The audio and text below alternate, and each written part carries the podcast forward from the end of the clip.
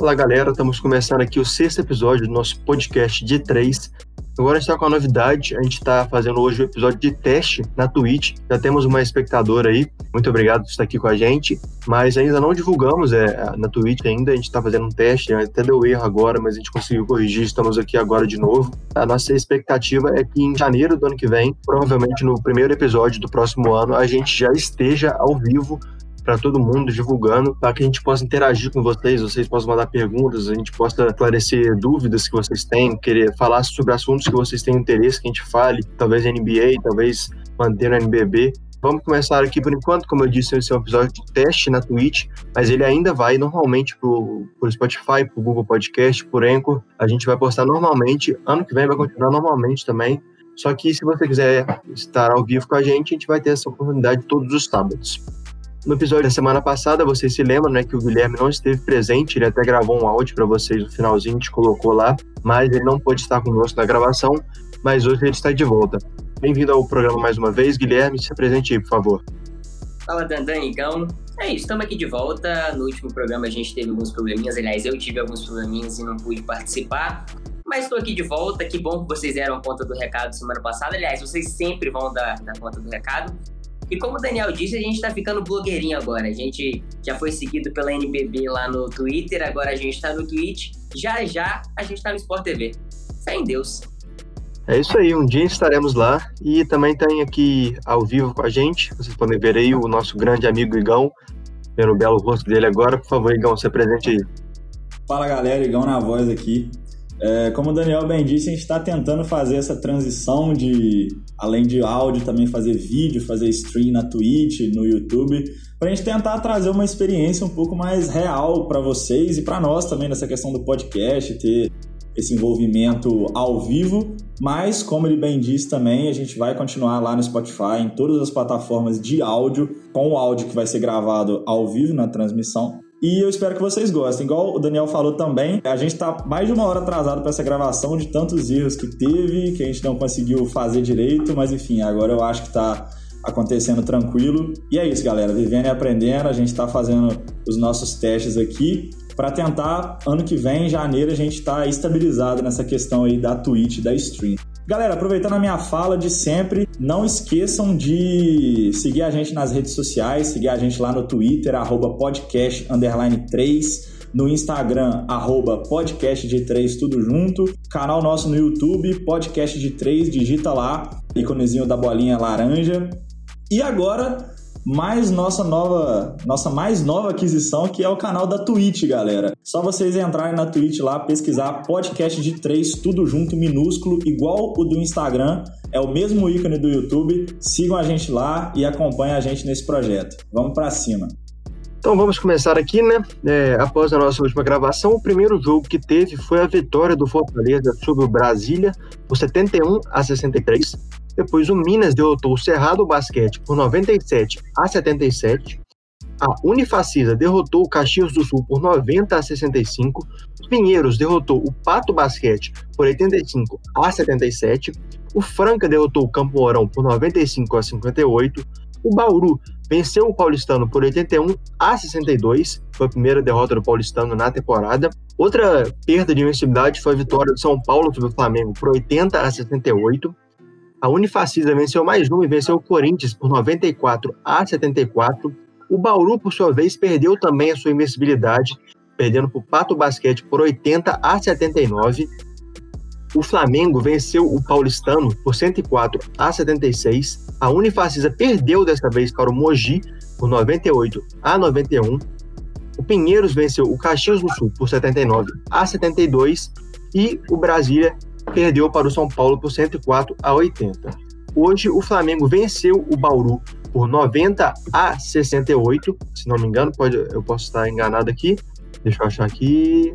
90 a 73. Então, vamos para o nosso primeiro jogo do dia que a gente vai comentar, que foi a vitória do Minas sobre o Cerrado Basquete por 97 a 77. O que vocês têm para falar sobre esse jogo aí, galera? Então, Primeiro destaque que eu queria fazer é para o nosso garoto de ouro, Gui Santos. Jogou demais essa partida, tá hypado aí pela participação na seleção brasileira, né? É um moleque muito novo, mas com muito futuro. Nessa partida ele fez um duplo-duplo, 19 pontos, 12 rebotes, jogou bem demais e é um cara para a gente ficar de olho aí para os próximos anos. Essa equipe do Minas, sete vitórias seguidas, né? Eles só perderam aquela primeira partida mesmo, depois não perdeu mais. E a gente fala isso todo episódio, mas é, toda semana eles continuam com a mesma sina, né? Então a equipe do Minas é para a gente ficar de olho. O Minas, assim, toda vez a gente vem aqui e fala sobre eles, mas parece que tá sendo chovendo no molhado. A gente até tinha acertado para falar que o Flamengo ele era o grande favorito no, primeiro jogo contra o Minas, a única derrota do Minas, inclusive, nesse campeonato. Mas depois disso, o Minas emplacou, né? Ainda assim, é aquele núcleo jovem, talentoso, que tem muito ainda a entregar.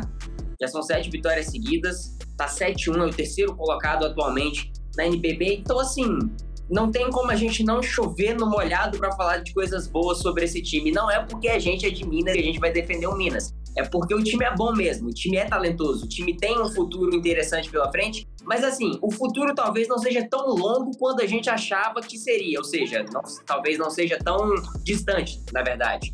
O futuro pode ser talvez daqui uma ou duas temporadas. Nessa temporada já encanta, encanta muito bem, apresenta um time sólido, consistente nos dois lados da quadra tomou aquela sova pro Flamengo, mas o Flamengo é o Flamengo. Não tem como a gente comparar ainda um time que está chegando agora, teoricamente, um time jovem, contra os atuais favoritos. Então, assim, o Minas é. A gente falava assim, ah, não vai brigar pelo título, não vai. Mas pelo jeito que tá, é forte candidato aí junto com São Paulo e Flamengo para pelo menos complicar a vida desses dois. Vamos ver o que esse time consegue fazer mais lá para frente. E o Guilherme falou aí que a gente de Minas, que a gente não vai puxar o saco do Minas, não aqui no podcast de três, porque a gente vai participar de um quadro no canal Mineiros na Jogada, onde a gente vai falar só sobre o Minas, é, semanalmente, a gente fala sobre a semana do Minas, os jogos que aconteceram, o que aconteceu no bastidores. E quando vocês puderem, galera, dá uma conferida lá no canal dele, é, chama Mineiros na Jogada, se inscreve lá, que semana que vem a gente vai gravar o primeiro vídeo, provavelmente no final de semana vai sair para dar uma moralzinha pra gente também e pro Elias, que é o dono do canal, beleza?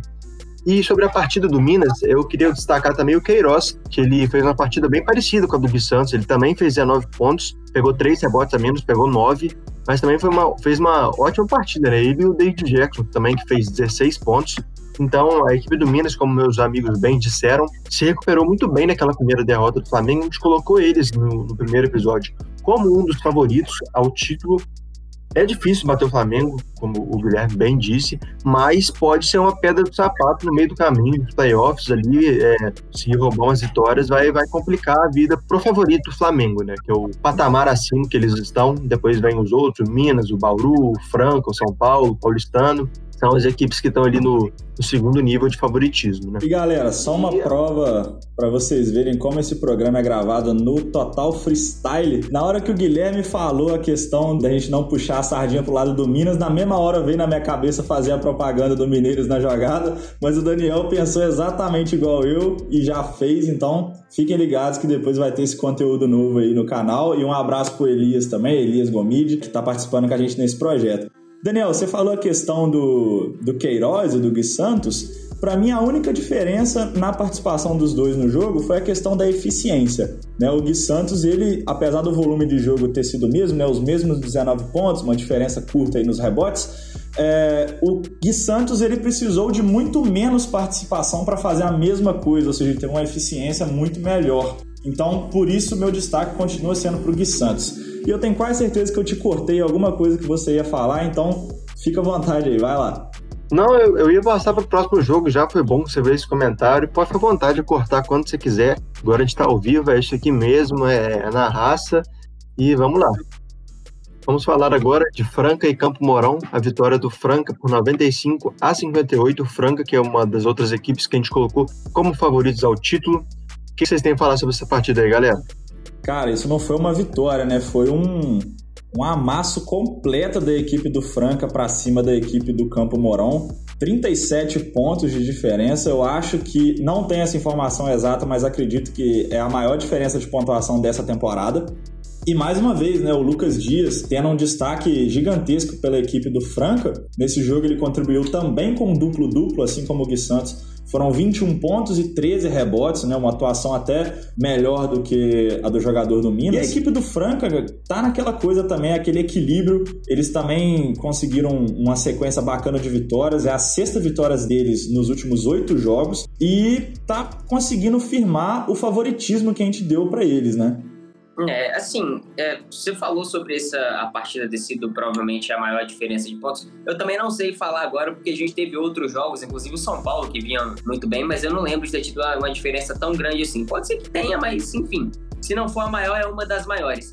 Mas eu tenho quase certeza que é provavelmente o maior domínio de um time em um jogo. O, o Campo Mourão ele passou à frente pelo, pelo placar, eu tô olhando aqui no gráfico, uma vez o jogo inteiro e depois disso não assumiu a ponta em nenhum, em nenhum momento do jogo mais. Então, assim, mostra um domínio de um, de um Franca que há uns dois ou três episódios atrás a gente estava criticando a instabilidade do time. Que era, era um, é um ataque muito bom, mas na defesa ainda oscilava bastante. Nesse jogo, parece que achou o equilíbrio perfeito. Um ataque muito bom e uma defesa sólida contra um time do Campo Mourão, que naquele primeiro episódio a gente até tinha falado que não podia dar bobeira. Não é um time morto, não é, não é cachorro morto na rua. Não, é um time que dá para complicar a vida de, de alguns times se esses times não entrarem achando que vão jogar um jogo de basquete e achando, ah, vamos jogar uma peladinha aqui e pronto, a gente vai ganhar fácil. Não é assim que as coisas funcionam. E o Franca parece que assimilou isso. Aliás, parece que tem assimilado isso na temporada inteira. O, o, o Igão citou aí o, o Gui Santos, ó, o Gui Santos, tô pensando no outro jogo, o Lucas Dias, mas o, o Gui Abreu ele também foi muito bem, ele teve 14 pontos, e assim, é um time que tem dividido bastante as, as pontuações. O Lucas Dias teve 21, o Gui, Abreu, o Gui Abreu teve 14 e o Fusaro teve 13 pontos. Então, é um time que não depende única e exclusivamente de um jogador. É um time que divide bem as funções em quadra, é um time que tem os seus jogadores próprios que são melhores na defesa, tem os seus jogadores que são melhores no ataque. E essa divisão de tarefas dentro de quadra é fundamental para um time que quer chegar a algum lugar. Não adianta nada você ter um time com uma grande estrela e achar que esse cara vai fazer tudo. Não é assim que funciona, gente. A gente pode citar aqui Vou dar um exemplo na, na, NBA, não sei se tem alguém que vai ouvir e que torce pro Cleveland, mas por muito tempo o, o Cavaliers foi a, o grande antagonista, entre aspas, do Golden State, mas o LeBron praticamente carregava o time sozinho. Tanto que a maioria das finais contra o Golden State eles saíram derrotados e na única final que eles ganharam foi porque o LeBron fez até chover.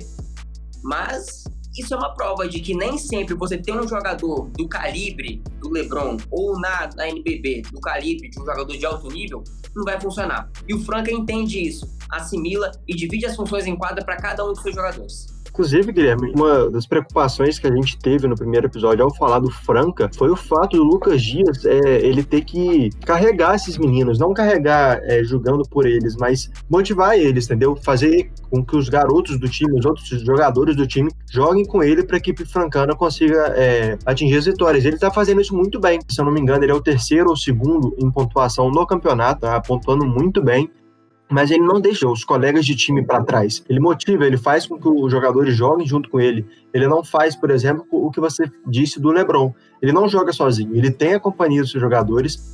Os jogadores estão é, apoiando ele, não estão deixando ele fazer tudo sozinho, fazer, levar tudo nas costas, né?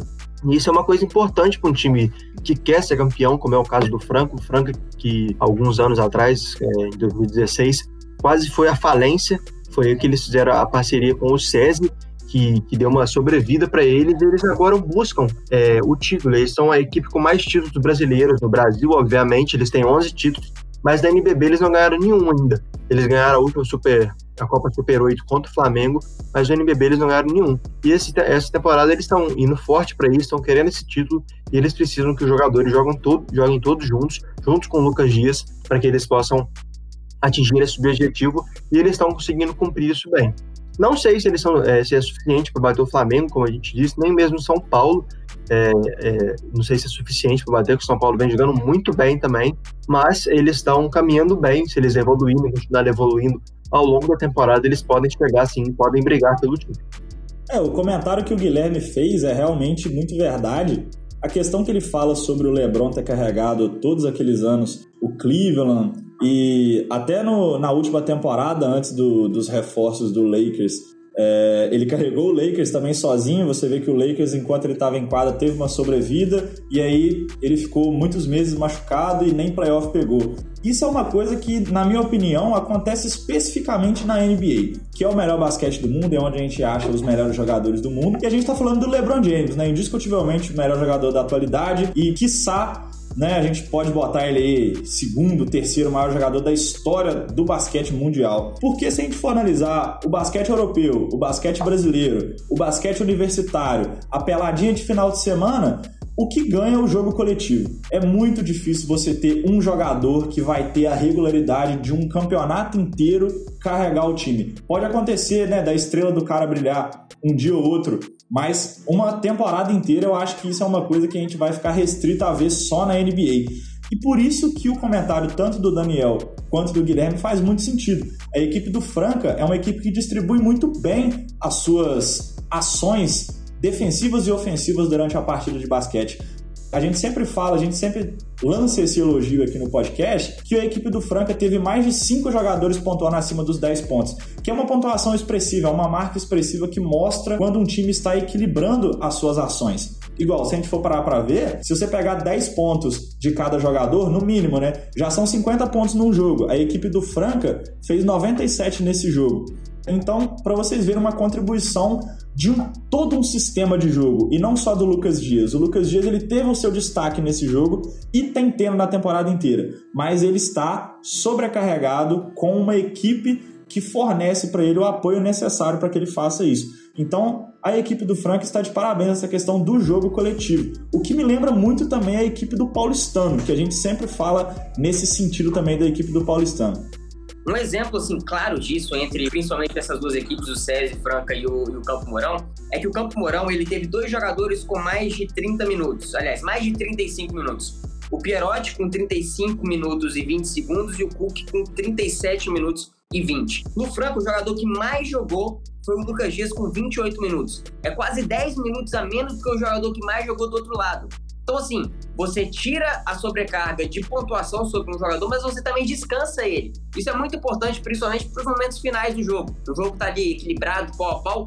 Você prefere ter um jogador muito bom cansado ou você prefere ter um jogador minimamente bom mas pelo menos com físico em dia. Eu acho que eu escolhi a segunda opção. Exatamente, né, Guilherme? E uma coisa também que eu sempre bato nessa tecla aqui, uma temporada de qualquer campeonato de basquete, ela é muito longa. Então, pode parecer pouco, mas esses 10 minutos a menos, se você colocar em cada jogo, é um cara totalmente saudável lá na frente, lá no final do campeonato. Isso faz muita diferença. Então, um time que consegue matar o jogo rápido o suficiente para descansar os seus melhores jogadores, ele vai ter uma sobrevida lá na frente. Isso conta muito no final de temporada de basquete que é tão desgastante. Sim, com certeza. É um exemplo, a gente vai comentar hoje a partida do Flamengo, mas, por exemplo, hoje o Marquinhos, principal jogador da equipe, não jogou em momento nenhum. Ele estava uniformizado, ele estava no banco, precisasse é, utilizar ele, mas ele não entrou em momento nenhum para escolha do, do Gustavinho. O Flamengo fez três jogos essa semana, né?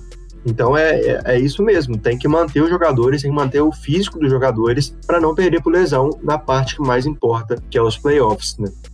se perder lá, aí pode estar no, no, na perda da temporada. Né? Eu, por exemplo, vocês podem ver aqui minha camisa do Miami Heat. Eu sou torcedor. Nas finais do, da, da NBA do ano passado, o Miami perdeu dois de seus principais jogadores, né? O, que foi o Goran Dragic e o Ben Adebayo. Então, isso foi de extrema importância para o Lakers vencer o, o título. É, fizeram 4 a 2 no Miami. Eu acho que venceriam de qualquer jeito, mas com certeza, se tivesse os dois em quadra, a história poderia ser diferente. E o Guilherme, se eu não me engano, citou a, o equilíbrio da equipe do Paulistano. Nós vamos falar da, do, do, jogo deles agora, mas infelizmente vamos falar da derrota deles. Eles perderam para o Bauru por 81 a 62. Né? O que vocês têm a falar sobre essa partida aí, galera? Exatamente, cara. Foi uma partida que eu até tava botando uma expectativa por ela, porque foi um dia muito chave na NBB, né? Foi um dia que teve essa partida Bauru e Paulistano e também teve São Paulo e Flamengo. E é muito legal porque eram as quatro primeiras colocadas da tabela, ou seja, teoricamente os quatro melhores times, então foi um dia muito interessante. E nessa partida do Bauru, o meu destaque vai para a atuação do Tyrone e do Alexei Borges, né, que nunca falha. O Alexei Borges é incrível. Sempre quando a gente fala dele, praticamente é para falar bem. E uma coisa que me decepcionou foi que no episódio anterior, no episódio 5, antes desse jogo acontecer, a gente falava tanto sobre a solidez defensiva do Paulistano, do Paulistano, perdão, como é uma equipe que consegue, é, mesmo sem pontuar tanto, também fazer com que os seus adversários não pontuem muito por causa da sua defesa muito boa e consiga a vantagem no placar para conseguir a vitória. Mas nessa partida contra o Bauru, a coisa se desenrolou de um jeito muito esquisito, principalmente no último quarto. A partida estava equilibrada, estava uma partida legal de assistir, eu estava assistindo, estava cobrindo, e aí no último quarto, apagão total da equipe do Paulistano. Só para vocês terem noção, o último quarto ficou 25 a 9 e o paulistano ainda estava na frente no placar, ou se estava perdendo, estava por três pontos, alguma coisa assim, não me recordo agora. Mas foi um apagão completo e a equipe do Bauru levou essa aí. E essa partida sagrou também é, o fim da invencibilidade da equipe do paulistano. Eu acho que esse apagão total, a gente, você citou a defesa, e sim, o time tomar 81 pontos e fazer só 62, a gente tem que citar a defesa e falar que não jogaram bem. Mas acho até demais colocar a culpa só na defesa, levando em conta que o aproveitamento de chute do time inteiro foi de 37%. Cara, isso é muito pouco. É muito pouco. Você tem, assim, até para os níveis de NPP, uh, ah, às vezes a maioria das pessoas que estão escutando a gente toma como, como ponto de princípio os aproveitamentos do que os times fazem na NBA. 65%, 70%, 80%. Mas na NBB, cara, se você tem um aproveitamento de 50%, já tá bom. Agora 37% é muito ruim em qualquer esporte, qualquer lugar do mundo. Você pode estar jogando a sua peladinha. Se você chutar e tiver 37% de acerto, você com certeza vai perder ela. Não tem como. E do outro lado, o, o, Bauru teve 51%. Então, assim, a gente já vê uma diferença bem gritante. E ela se reflete claramente no último quarto. 25 a 9, inexplicável. Não tem como. A gente pode tentar buscar N motivos aqui para explicar o que, que aconteceu nesse último jogo, mas a gente nunca vai achar. A gente vai ficar, a gente vai querer culpar um jogador, querer culpar outro treinador por não ter dado rodagem direito, então é, jogador de defesa X, jogador de ataque Y. E assim, a gente vai acabar chegando à conclusão que todo mundo tem a sua parcela de culpa. Nesse jogo eu acho que é um jogo para esquecer para a temporada inteira, que não pode deixar afetado aqui para frente. Se isso acontecer, cara, aí esquece. E Guilherme, o que você falou aí do ataque do Paulistano foi uma coisa que a gente falou no nosso último episódio. A gente destacou, como o Igão bem disse, a defesa do Paulistano, que é realmente muito boa, pelo menos estava sendo, né? O Paulistano ainda perdeu para o Flamengo por uma diferença muito grande, que a gente vai falar daqui a pouco. Mas a gente falou que não dá para jogar basquete só se defendendo. Eles precisam do ataque, eles precisam dar um jeito de pontuar. Quando eles pegarem uma equipe mais forte, como o caso do Bauru, conseguir penetrar na sua defesa, eles não podem ficar pontuar nove pontos em um quarto. Assim eles não vão ganhar nada. É impossível ganhar um jogo de basquete assim. Precisa pontuar, precisa atacar. Não dá só para defender. Se continuar só se defendendo, vai tomar ataca, não vai conseguir chegar longe na temporada. Né? Exatamente, Daniel. Você estava comentando essa questão aí da equipe do Paulistano. Eles tiveram duas partidas dificílimas em sequência, né? Que foi contra o Bauru e contra o Flamengo. E perdeu as duas. E eu acho que isso até responde os nossos próprios comentários no episódio passado, que a gente tava nesse hype aí do Paulistano, que o Paulistano tava no episódio passado, se eu não me engano, com cinco jogos e cinco vitórias. E aí pegou duas pedreiras logo de cara, né? Talvez posso falar que são os dois times mais fortes até agora na liga, Flamengo e Bauru. E a gente teve a prova de o que esse time do Paulistano vai entregar pra gente. Foi uma grata surpresa nesse início, ganhou cinco partidas seguidas, desempenhou um basquete legal, principalmente na defesa, mas infelizmente a gente viu que quando o assunto é pegar os times lá da frente, os confrontos diretos e todas aquelas coisas, o paulistano infelizmente não vai conseguir bater de frente. Mas para uma Copa Super 8, para uma classificação para playoffs, eu acho que a gente pode esperar que eles cheguem lá. Mas a gente já viu que na hora de brigar e no vamos ver, eles vão ficar para trás. Falta qualidade. É, a sorte do, do paulistano é que as equipes abaixo dele, não vou falar que são muito ruins, porque assim, acho que até, acho que até sacanagem falar uma coisa dessa, mas são equipes muito irregulares. Paulistano, tô olhando aqui na, na tabela agora, tem cinco vitórias e duas derrotas, e o Pato Basquete, que é o nono colocado, tem três vitórias e seis derrotas. Então, assim, precisa derrapar muito se a gente tomar como base o que está acontecendo daqui até aqui, no caso, pro final, precisa derrapar muito e as outras equipes precisam melhorar muito para que o paulistano fique pelo menos fora do, do, do, top 8. Hoje a gente não vê esse cenário. Mas é aquilo que eu disse, se essas derrotas, principalmente para Flamengo e para Bauru, começarem a pesar, começarem a pensar, putz, a gente, a gente não consegue, a gente não tem time para isso. Aí vão acabar indo jogando psicológico pro saco de todo mundo e já era. Pois é, e vamos falar que eu tava falando do Paulistano, vamos falar sobre a partida contra o Flamengo, né? Que eles tomaram, aí sim, eles tomaram uma verdadeira ataca. Foi 104 a 76 pro Flamengo, né? Mais uma vez, uma, uma atuação decepcionante do ataque e da defesa do Paulistano, né? É, como a gente disse, é complicado. Não dá para ganhar só com defesa, e se a defesa falhar, precisa do ataque. Mais uma vez, não teve isso, né? Exatamente.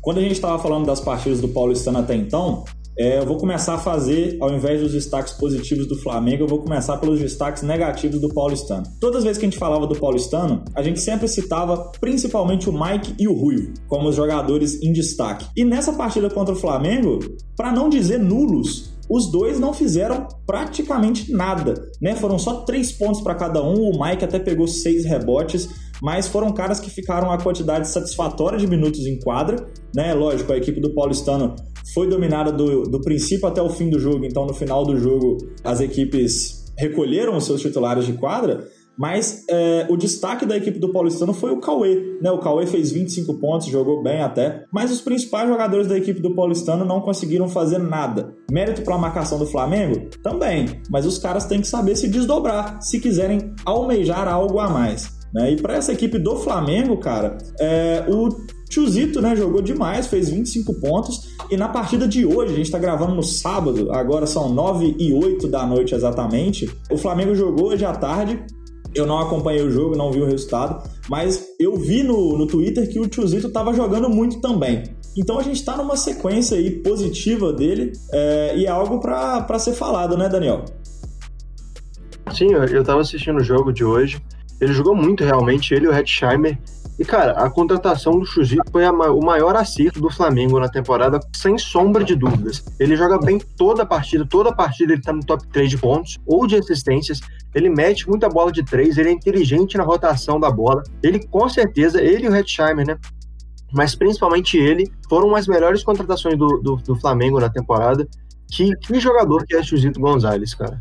E assim, o Flamengo ele tem, cara, provavelmente o melhor time titular da, da hoje, talvez brigando aí com São Paulo, e tem também o melhor banco. Assim, fica difícil você bater de frente com um time que tem o primeiro e o segundo melhor time da liga, cara.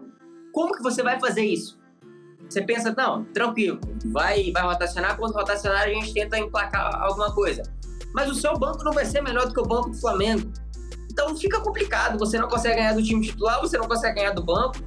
Tem algum jogador fora, outro jogador chama a, a, a responsabilidade. O Daniel citou o Hedsheimer. Ele, nesse jogo contra o, o, Paulistano, ele foi top 3 em todos os aspectos. Ele foi top 3 é, em pontos, ele teve 17 pontos. Ele foi top 3 em rebotes, com 4 rebotes. E foi o líder em, em assistências, com 7. Então, assim, o Chuzito jogando muita bola, o Demetrio pegando rebote, pontuando pra caramba, o Redsheimer fazendo tudo em quadra. Como que você ganha de um time tão completo, que divide tão bem as suas funções, que tem um backup, no caso o banco, tão bom quanto o time titular, tá bom, tão bom quanto não, mas assim, provavelmente o melhor banco da liga.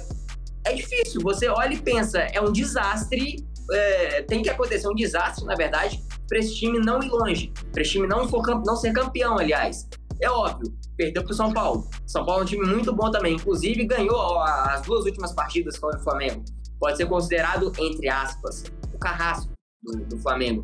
Mas mesmo assim, ainda é muito pouco. É um espaço amostral muito pequeno para você falar que esse time consegue desbancar o Flamengo numa final de NBB. Fica complicado quando você está analisando o Flamengo, que é o grande favorito nos últimos, sei lá, provavelmente dessa década inteira, contra um São Paulo que está chegando agora no cenário.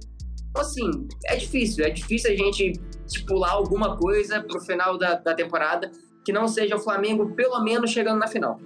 Sim, vamos falar dessa partida aí que o São Paulo derrotou o Flamengo. Realmente, é a única, part... a única equipe que conseguiu isso até agora, que, que conseguiu chegar perto disso, na verdade, é, foi o São Paulo. Mas, como o Guilherme disse, eu não acho o São Paulo, só para vocês saberem, venceu o Flamengo por 80 a 68. Eu não acho, eu acho que o Flamengo vai ser campeão brasileiro esse ano. Eu falei isso no primeiro episódio, acho que todos nós apostamos no Flamengo como campeão brasileiro, se eu não me engano. O São Paulo venceu, o Jorginho jogou muito bem, o Renan jogou muito bem, o Chamel foi muito decisivo, metendo várias bolas de três no último quarto. Porém, assim, foi a partida absurda dos caras. O São Paulo jogou muito bem e o Flamengo jogou muito mal. Não dá para contar com isso no, no playoffs, por exemplo. Não dá para contar com o Flamengo jogando três jogos muito mal, no, por exemplo, na série de cinco, melhor de cinco. Não dá para você contar que o Flamengo vai jogar mal cinco jogos, três jogos no caso, perdão. E que o São Paulo vai dominar o Flamengo três jogos. Pode ser que aconteça? Com certeza pode ser. Mas é fácil? Não. Eu acredito nisso. Também não. Eu tinha citado o aproveitamento de quadra do paulistano de 37%. O Flamengo teve exatamente 37% nesse jogo contra o São Paulo. Então, assim, você pega um time de São Paulo que já é bom, você junta isso a uma atuação ruim do Flamengo. Tem explicação? Tem, tava num dia ruim. Times bons também têm seus dias ruins. Não tem outra coisa falar, ah, não, tem crise aqui, crise, crise ali. Quem quiser plantar crise no Flamengo tá querendo, sei lá, ganhar ibope em cima disso. Não tem, não existe. Foi só um dia ruim, ponto. E a curiosidade desse jogo também, antes de passar pro, pro Igão para ele dar os seus destaques, é que na última temporada o São Paulo também foi o responsável por quebrar a invencibilidade do Flamengo. Quando os dois times se, se enfrentaram, o Flamengo ainda não tinha perdido, perdeu justamente para o São Paulo. Eu tinha até falado isso no áudio que eu mandei no último episódio, e perdeu de novo nessa, nessa temporada. Sabe o que isso, que isso significa? Nada. Sim, nada a gente vai fazer, a gente vai falar o quê? O Flamengo teve um dia ruim e é isso. São Paulo um dia muito bom, como de costume. Os playoffs é, é outra coisa, são cinco jogos. É muito difícil um time ter cinco jogos ruins, aliás, três jogos ruins ou três jogos muito bons. Então, assim, é, é um jogo de temporada regular é muito difícil a gente querer fazer algum planejamento para pós-temporada se esses dois times se enfrentarem. Eu acho que o problema do Flamengo não é nem a equipe do São Paulo, é a instituição inteira do São Paulo. Tô até curioso pelos resultados do time de vôlei, do campeonato de vôlei, porque é no futebol. O Flamengo ganhou do vôlei de 3 a 0 só pra. O Flamengo ganhou? Obrigado. O vôlei eu não acompanho, eu não sabia. Mas é problema no futebol, é problema no basquete. Então, galera, não é só pela. Agora a Twitch me entregou, né, galera? Olha o tanto de artigos do Flamengo que eu tenho aqui atrás de mim. Mas não é só por causa da minha torcida pelo Flamengo, nitidamente, que a gente tem que não falar que realmente a equipe do Flamengo é um grande favorito. Né? O Guilherme falou, o banco do Flamengo é o melhor e a equipe titular do Flamengo é o melhor. Igual o Daniel bem disse também. O Flamengo perdeu um jogo contra o São Paulo? Ok.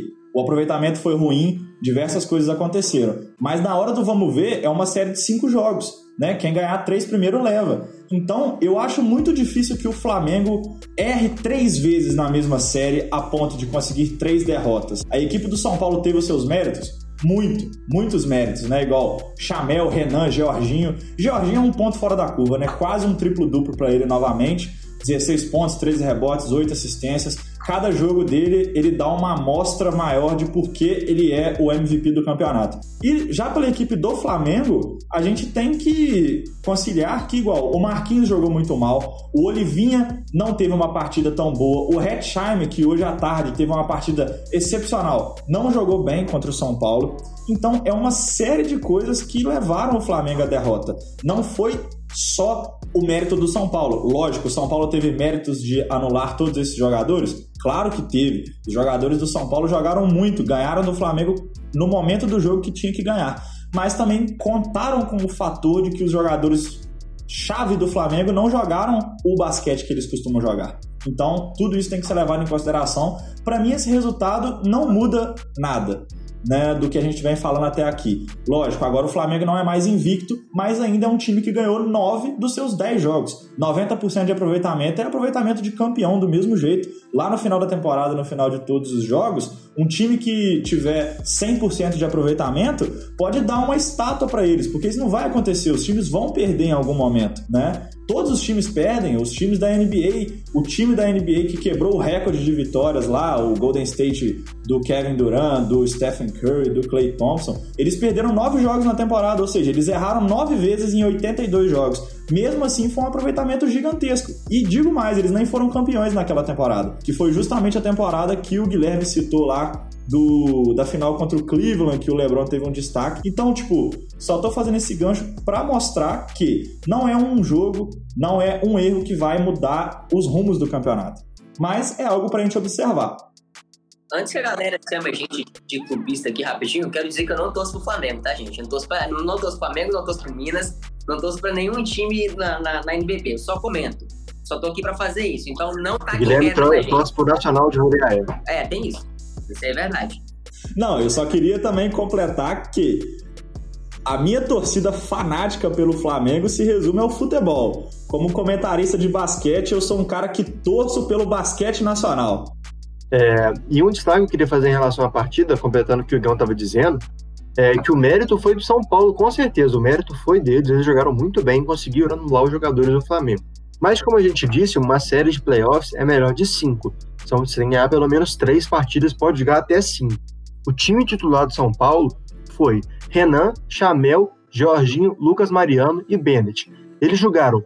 O Renan jogou 38 minutos de 40, o Chamel jogou 35 minutos de 40, o Jorginho jogou 37 de 40, o Lucas Mariano jogou 33 de 40 e o Bennett jogou 35 minutos de 40. Ou seja, os titulares do São Paulo quase não saíram de quadra. E eles não conseguem fazer isso em uma série, eles vão se desgastar. São Paulo venceu por apenas 12 pontos, jogou muito bem no último quarto com várias bolas de três do Chamel, mas com cansaço isso não vai acontecer. Tem que, tem que pensar nisso, tem, como a gente disse, tem que poupar os jogadores. Porque eles não, com certeza, eles não vão nem ser doidos de, de tentar fazer isso em uma série, a não ser que eles estejam beirando a eliminação.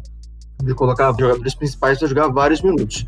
Então, isso é outro fator a se observar. O Flamengo perdeu, o Flamengo jogou mal, mérito do São Paulo total, mas ele precisou dos cinco titulares por mais de 33 minutos todos, de 40 minutos de uma partida. Ô, ô, Dan, assim, isso é, é, aquele negócio que eu falei. O Flamengo tem o melhor time e também tem um dos melhores bancos. Quando você vai jogar contra o Flamengo, não tem como você apostar no seu banco contra o banco do Flamengo, por exemplo. Não tem como você mesclar os jogadores. Você tem que ir pro tudo ou nada. Só que numa série de playoffs, se você for pro tudo ou nada, apostando baixo em vencer três jogos seguidos e fechar a série em 3 a 0 mesmo assim, você chega no, na metade do segundo jogo destruído. Não tem mais perna que aguente, cara. O cara pode ser o Superman que ele não vai aguentar, não adianta.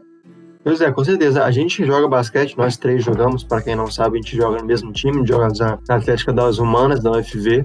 A gente sabe, cara, a gente joga campeonato, a gente joga quatro jogos seguidos. Eu, por exemplo, jogo mais de uma modalidade, o Guilherme também joga mais de uma modalidade. A gente sabe como que é cansativo. A gente chega no, no penúltimo, no último dia, morto. A gente não consegue dar o nosso mesmo desempenho que a gente dá no primeiro dia em quadra.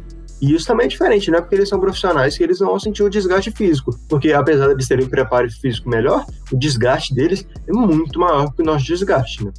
Só aproveitando o comentário para mandar um abraço para todos os nossos membros e amigos da Atlética das Humanas da UFV. Um obrigado a todo mundo aí que ouve a gente, sempre dando moral pra gente. E ó, um, uma novidade para você, Daniel. Você não citou eu como jogando mais de uma modalidade? Ainda. Aguarde a, quando a, o retorno das aulas e a nossa próxima temporada esportiva acontecer, tá pelo menos no basquete e no handball. No futsal e no vôlei eu já não garanto. Então nós seremos companheiros no basquete e no handball, pois eu também estou no time de handball. É, vamos falar agora sobre a, a, quebra de invencibilidade do Bauru. Pato Basquete o, venceu com um buzzer beater lindo, que foi o do Isaac Thornton, que ele remessou para três o que fez uma bela partida, ele fez 24 pontos e é, entregou ao Bauru a, primeira, a sua primeira derrota na competição. O que vocês têm a dizer sobre essa partida aí, galera? Ah, o meu destaque principal é justamente essa questão da perda da invencibilidade do Bauru, né? O Bauru, quando ganhou do Paulistano e no mesmo dia o Flamengo perdeu para o São Paulo, o Bauru se tornou a única equipe ainda invicta. A gente fez até um tweet sobre isso lá no Twitter do podcast e agora não é mais, né? Logo depois não conseguiu manter essa sequência e perdeu para a equipe do Pato Basquete, que não é uma equipe com grandes destaques até aqui. Fez uma partida excelente contra a equipe do Bauru e, sinceramente, me deixou decepcionado, porque o Bauru se segurou tanto até agora, ganhou partidas difíceis de equipes difíceis e perdeu justamente agora para o Pato Basquete. Né? Então não fez muito sentido, não foi muito coerente. E aí na partida de hoje também perdeu para o Flamengo, então né, a gente vai comentar disso depois, acabei dando, dando spoiler, mas são duas derrotas seguidas da equipe do Bauru, o que infelizmente eu não sei explicar por que isso aconteceu.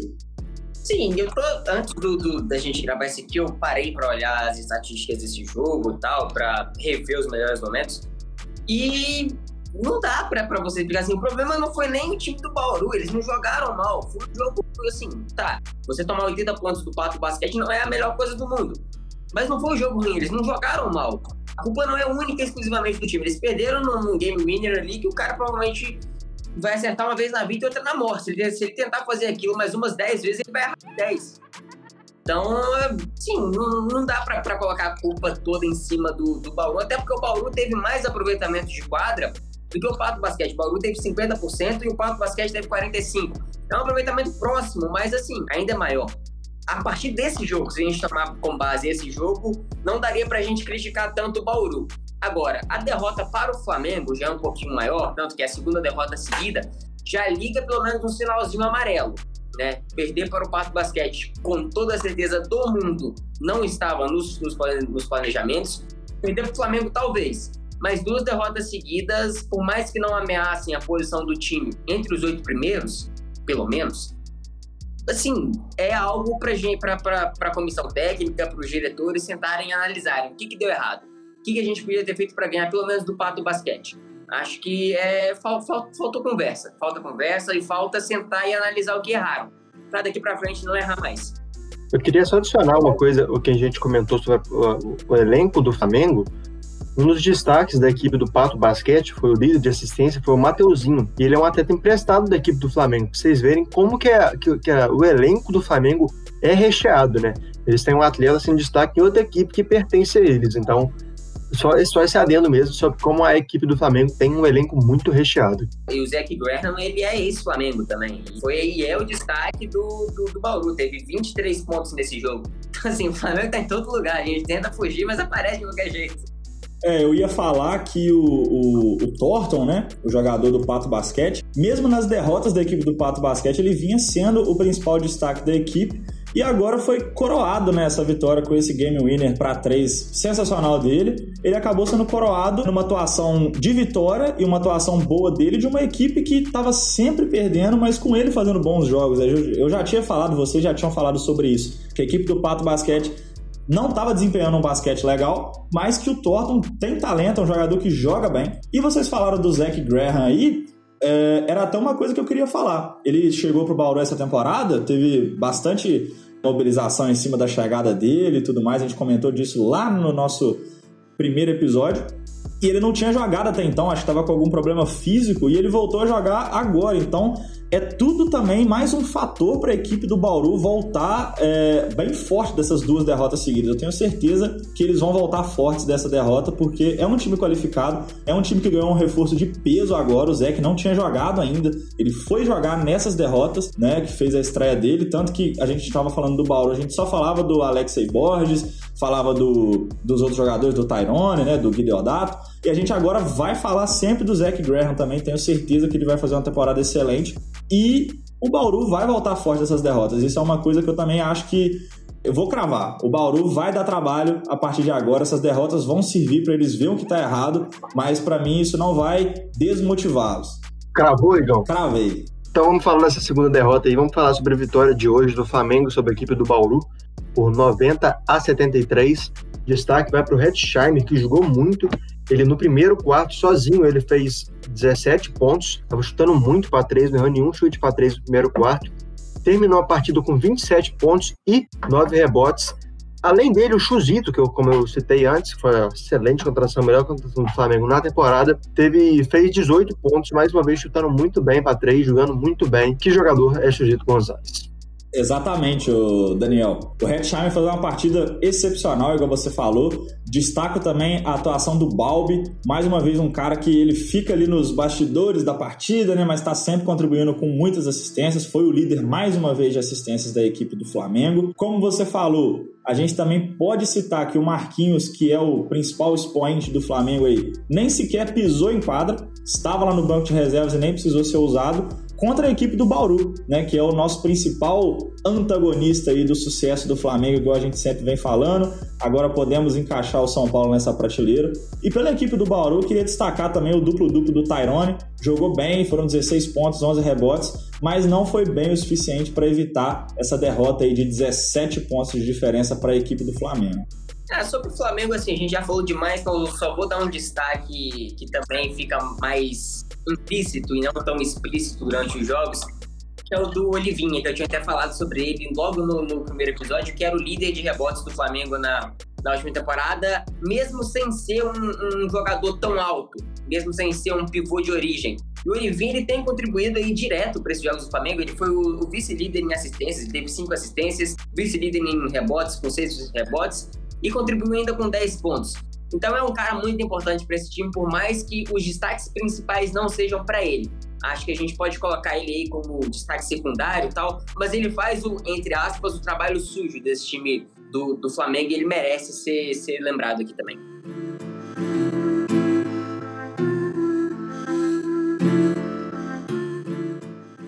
chegou ao fim dos nossos jogos que nós vamos comentar hoje, ao fim do nosso podcast, ao fim da nossa primeira live. O, só para completar, o Paulistão venceu hoje o Pato Basquete por 75 a 68, enquanto a gente fazia esta gravação. E se encerramos os jogos, eu vou passar pela classificação do momento, né?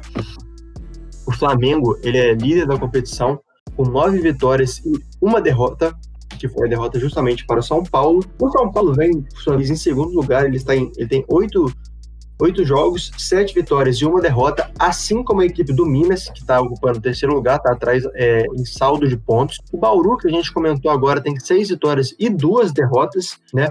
É, perdeu para o Flamengo e para o Pato Basquete. Seguindo o Bauru, vem o Franca com seis vitórias e duas derrotas. Vem o Paulistano também com seis vitórias e duas derrotas. Vem o Fortaleza, que vem fazendo uma temporada muito boa, com cinco vitórias e três derrotas. A Unifacisa também vem bem, apesar de não tão bem quanto as outras equipes, vem com cinco vitórias e cinco derrotas, e a partir daí todas as equipes estão com mais derrotas do que vitórias.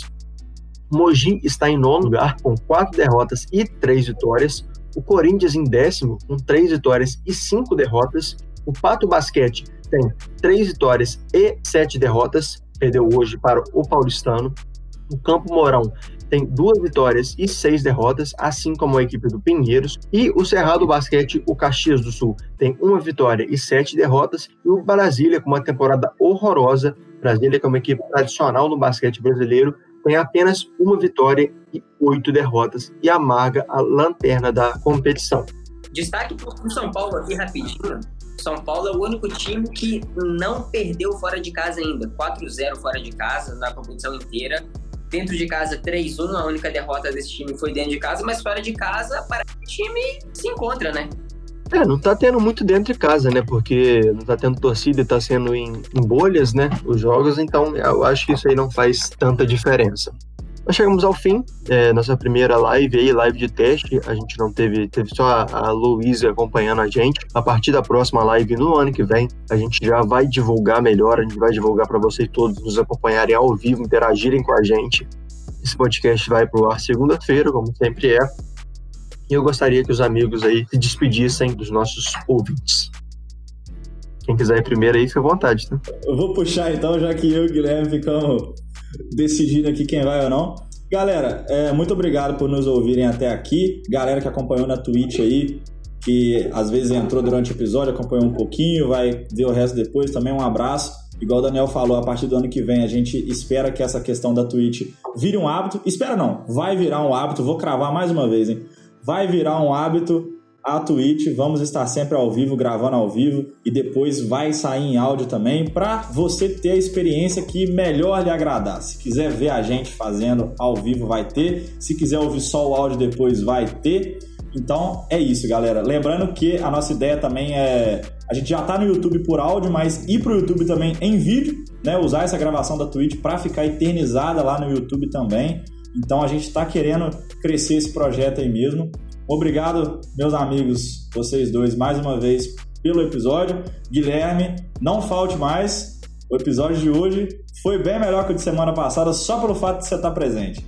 Então, vamos seguir, galera. Um abraço para vocês. Não se esqueçam de acompanhar a gente nas redes sociais. Falei todas elas lá no início do episódio, então já sigam lá. E é isso aí, galera. Até o próximo episódio. Um abraço para vocês. Valeu! É isso, gente. Estou com o Igão também. Um abraço para vocês. Eu quero pedir, reforçar o pedido dele para vocês divulgarem esse podcast. A gente está no Spotify, a gente está no Anchor, a gente está em algumas plataformas de streaming e a gente pretende estar nas principais plataformas daqui a alguns dias. Então, se você não tem Spotify, mas tem outras plataformas, divulga mesmo assim. Se você encontrar a gente lá, é muito importante essa, essa divulgação pra gente. Dá uma moralzinha pro basquete nacional e pra gente também, é claro. Eu não vou me, delongar nisso aqui, não, porque meu celular tá pedindo pinico. Eu acho que ele vai explodir se eu ficar mais alguns minutos aqui nessa live. Então, um beijo para vocês e até mais. Valeu, galera. Eu vou encerrar a transmissão aqui. Obrigado a todos por estar nos ouvindo. E até a semana que vem.